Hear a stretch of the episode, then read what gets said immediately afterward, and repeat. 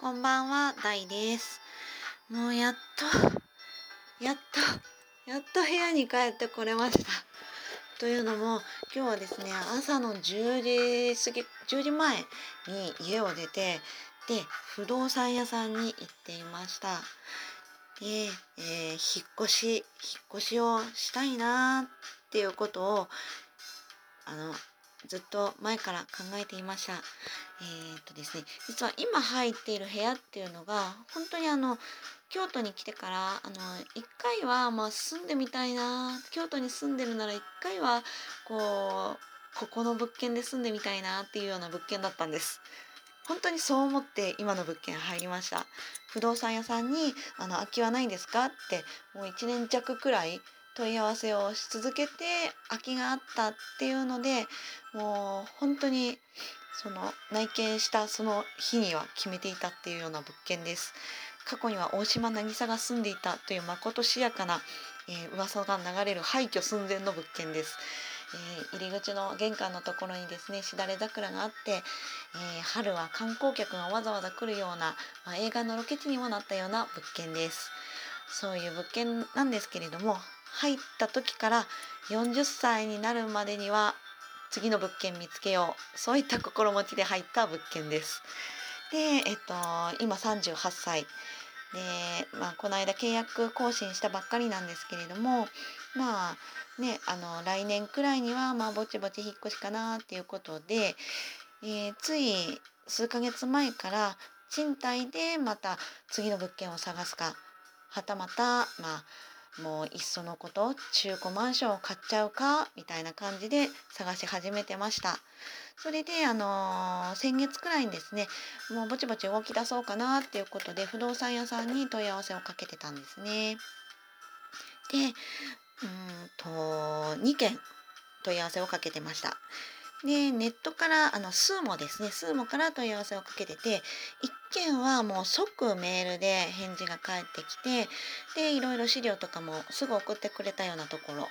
でもう1件があのまずは電話であのこっちに連絡が来てで私仕事中携帯はバッグの中に入れてるんでもう全然連絡がつかない。そしたらもう留守電に「またお電話させていただきます」みたいな感じでそれがもう10回くらいはかかってたんかな。でもいやいやいやもう先にメールで連絡一報入れてくれよって思ってたようなところだったんですけれども一回折り返してお話ししてみてでその後でまあメールのちょっとやり取りをしてたらまあまあなんか丁寧な感じのところでで、まあ、正直すぐにでもあの購入するかどうかを決めるっていうわけじゃなくって賃貸か中古物件購入かであの検討をしている最中です。でまあ、早くても来年の秋くらいのあの契約ですね購入するかどうか、まあ、はたまた賃貸でやっぱりやめますっていうことにするか本当にわからないんです。っていうようなことを言っても、まあ、それでもあのね、一回見に来たりしてもらっても全然 OK ですしみたいなことだったのでまあそれだったらあの熱意を感じられた今日行ってきた物件のあの不動産屋さんの方でとりあえず気持ちが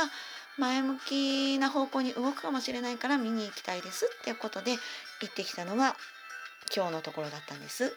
でまず店舗の方にお伺いして聞かれたことは月々いくらまでだったらまあ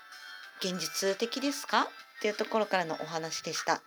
で私本当に手取り20万いかない38歳事務職員なので月々6767万円がいろいろ込み教育費とか含めて限度かなっていうところで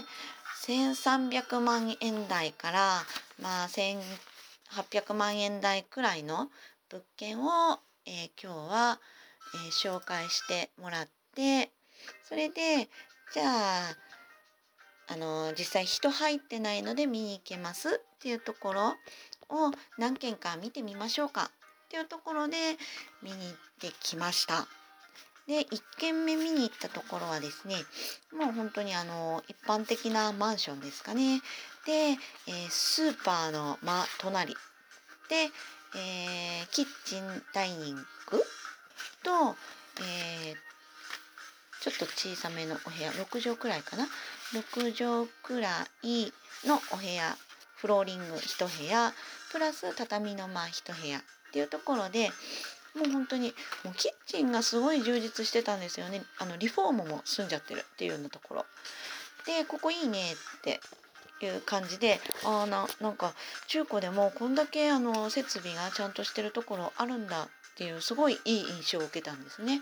で2軒目見に行ったところはほぼほぼ間取り同じだけれども実際行ってみたら1階っていう物件だったんですけれども半地下の物件で もうあの不動産屋さんも入った瞬間にあこういうところだったのか僕も見たことなかったんですよあちょっとすいませんねここみたいなところで、ま、2軒目はまあまあないかなっていうような物件でした。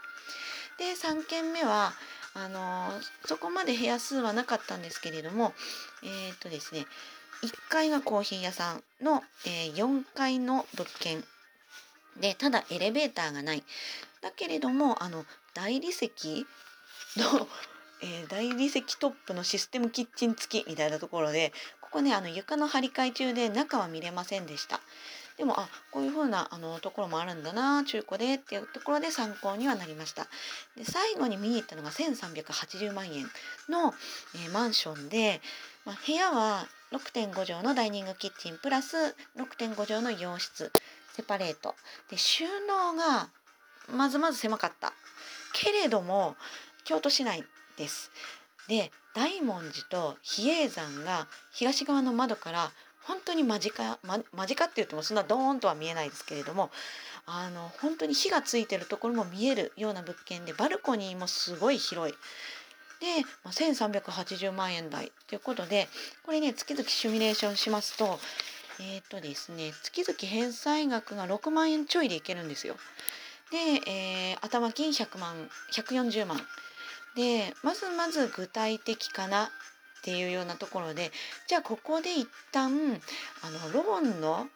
申請通るかどうか出してみたらどうですか？あの購入するかしないかはあのそのローンの申請が通ってからのことです。で通ったとしてもやっぱりやめますっていう方もいるしそれは全然ありです。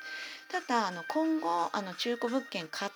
購入を考えていくにあたってもまず今の収入であの住宅ローンの事前審査が通るかどうかそこをあの上げてみるだけでもまず今後の参考にはなりますよっていうことでまあ後からキャンセルっていうことも聞くんだったらまああのこの1380万円台の物件がですね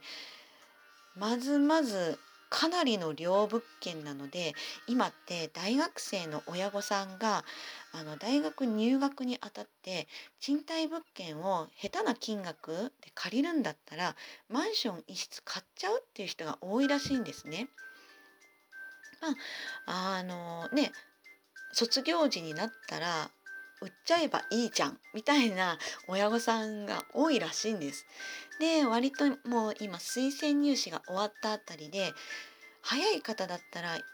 今の時期そういうふうに購入をあの申し込んじゃうっていう方も多いのでそういった方の抑えをするためにも書類審査まずまず進めちゃった方が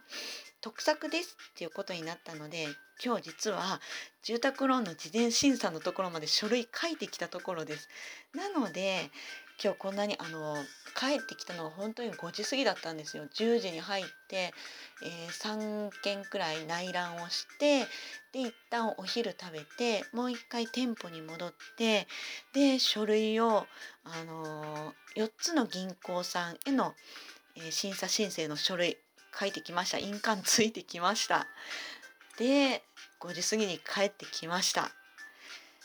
というわけですごい今日クタクタだったのでもう夜の筋トレもできないわ。もうご飯食べて映画見て寝ようかなみたいな気持ちでいます。で住宅購入の流れとしては今日ですねあの買付証明書っていうあの住宅所有者との条件交渉をするための証明書っていう書類を書いて住宅ローンの事前審査通すためのあの書類を書いてっていうところまで今日やってきたんですけれどもこれが通って本当に1週間考えてあの購入でいいんじゃねってなったら売買契約手付金、まあ、今回の場合だったらいろいろシミュレーションして140万円くらいかなっっていうところなんですけれどもそれ支払います。でそれが終わったら住宅ローンの本審査っていうのが、まあ、12週間かけて通すわけですね。で、まあ、事前審査通ったらまずまずこの審査は通るらしいです。でその次にローン承認金融機関どの金融機関であのローンを支払っていきますかっていう選定をします。まあ、4つあの金融機関の書類審査の書類あ、えー、書いたのでその中から選んでいきます。でそれがと、えー、それが済んだら銀行に行って住宅ローン契約決済が始まります。そしていよいよ引っ越し、まあ、リフォームが必要だったらするっていうことなんですけれども幸いあの今回見に行った物件ですね最後に見た物件もリフォームが今年の10月に住んでるんですよ。だからリフォームなしなんですよ実際、まあ、本当に中古物件買う場合にはこのリフォーム代っていうのが結構200万くらいかかったりすることもあるらしいんですけれども今回の場合はそれもなし。なのでえー、頭金さえ支払っちゃえば後々はまあ67万円の支払いを月々していくだけで、まあ、住んでいける引っ越しできるっていうようなお話なんですよ。なのでちょっとこれから明日ですね 頭を冷やして親にもちょっと相談してみて、えー、そして再度家賃の支払いとかをもう一度自分でシミュレーションしてみてあの具体的にこう考えていこうかなみたいなところです。そんなことを今日してました38歳女性事務職員手取り20万円以下の人間です。今日はそんなところです。それでは、えー、またいろいろ考えていきたいと思います。バイン。